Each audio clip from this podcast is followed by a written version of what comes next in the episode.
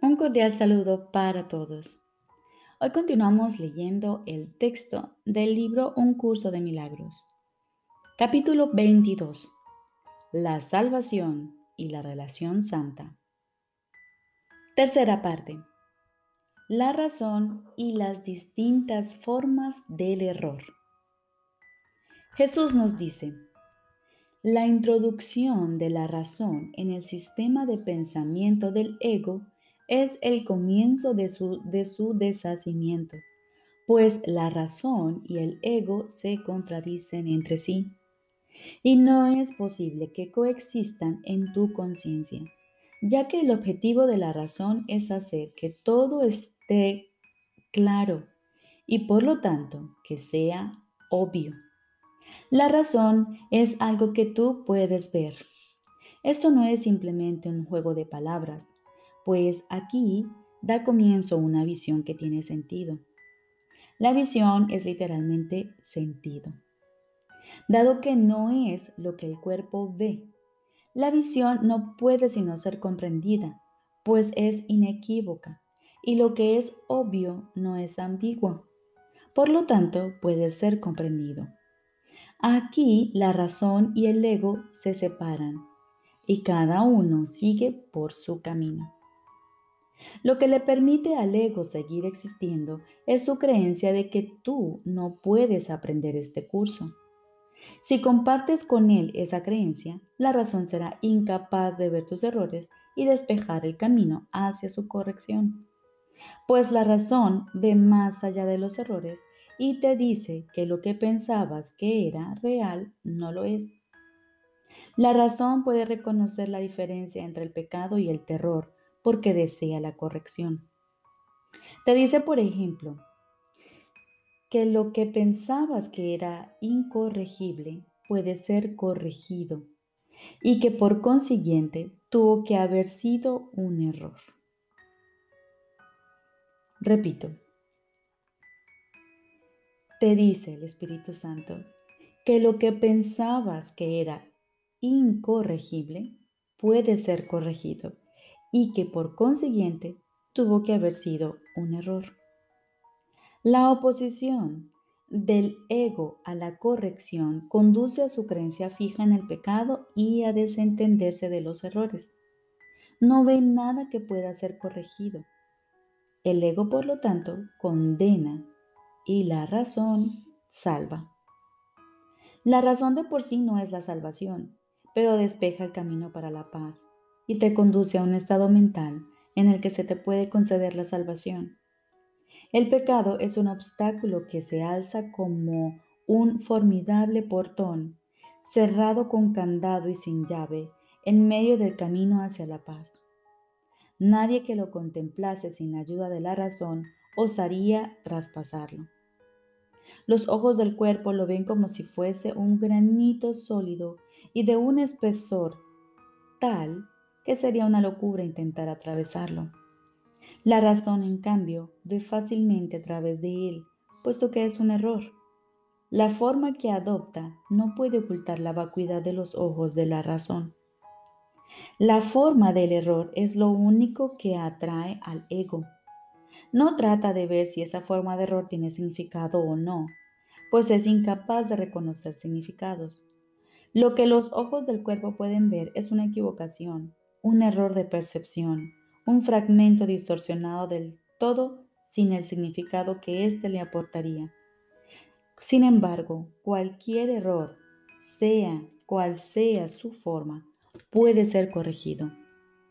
El pecado no es sino un error expresado en una forma que el ego venera. El ego quiere conservar todos los errores y convertirlos en pecados pues en eso se basa su propia estabilidad, la pesada ancla que ha echado sobre el mundo cambiante que él fabricó, la roca sobre la que se edificó su iglesia y donde sus seguidores están condenados a sus cuerpos al creer que la libertad del cuerpo es la suya propia. La razón te dirá que no es la forma que adopta el error lo que hace que ésta sea una equivocación. Si lo que la forma oculta es un error, la forma no puede impedir su corrección, Los ojos del cuerpo ven únicamente formas. No pueden ver más allá de aquello para cuya contemplación fueron fabricados. Y fueron fabricados para fijarse en los errores y no ver más allá de ellos. Su percepción es ciertamente extraña, pues solo pueden ver ilusiones. Al no poder ver más allá del bloque del granito del pecado, y al detenerse ante la forma externa de lo que no es nada. Para esta forma distorsionada de visión, el exterior de todas las cosas, el muro que se interpone entre la verdad y tú, es absolutamente real. Mas ¿cómo va a poder ver correctamente una visión que se detiene ante lo que no es nada como si de un sólido muro se tratase? Está restringida por la forma, habiendo sido concebida para garantizar que no perciba nada, excepto la forma. Esos ojos, hechos para no ver, jamás podrán ver, pues la idea que representan nunca se separó de su hacedor y es su hacedor el que ve a través de ellos. ¿Qué otro objetivo tenía su hacedor salvo el de no ver? Para tal fin, los ojos del cuerpo son los medios perfectos, pero no para ver. Advierte cómo los ojos del cuerpo se posan en lo exterior sin poder ir más allá de ello. Observa cómo se detiene ante lo que no es nada, incapaces de comprender el significado que se encuentra más allá de la forma.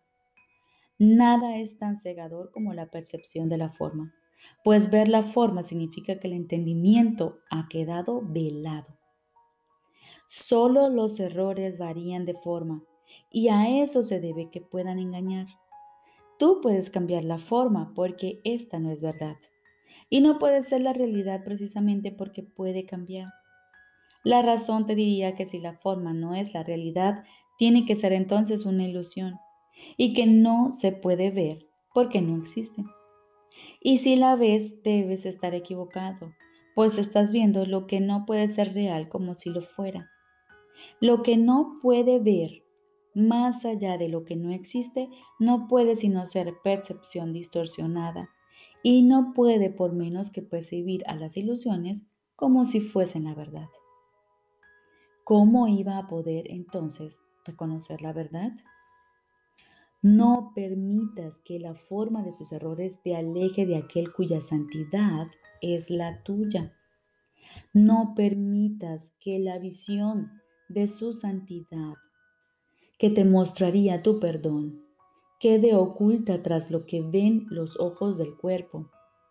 No permitas que la conciencia que tienes de tu hermano se vea obstruida por tu percepción de sus pecados y de su cuerpo. ¿Qué hay en él que quisieras atacar excepto lo que asocias con su cuerpo, el cual crees que puede pecar? Más allá de sus errores se encuentra su santidad junto con tu salvación. Tú no le diste su santidad, sino que trataste de ver tus pecados en él para salvarte a ti mismo. Sin embargo, tu santidad y su santidad es tu perdón. ¿Cómo ibas a poder salvarte si haces de aquel que es tu hermano, cuya santidad es tu salvación, un pecador? Una relación santa, por muy recién nacida que sea, tiene que valorar la santidad por encima de todo lo demás. Cualquier valor profano producirá confusión y lo hará en la conciencia. En las relaciones no santas se le atribuye valor a cada uno de los individuos que la componen, ya que cada uno de ellos parece justificar los pecados del otro. Cada uno ve en el otro aquello que le incita a pecar en contra de su voluntad. De esta manera, cada uno le atribuye sus pecados al otro y se siente atraído hacia él para poder perpetuar sus pecados y así se hace imposible que cada uno vea que él mismo es el causante de sus propios pecados, al desear que el pecado sea real. La razón, en cambio, ve una relación santa como lo que realmente es, un estado mental común donde ambos gustosamente le entregan sus errores a la corrección, de manera que los dos puedan ser felizmente sanados cual uno solo.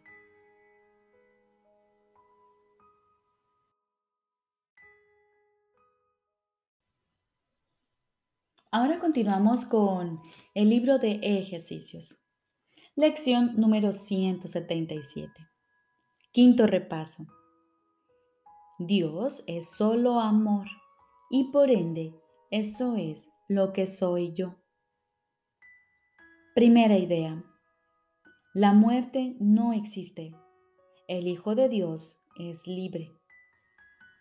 Dios es solo amor y por ende eso es lo que soy yo.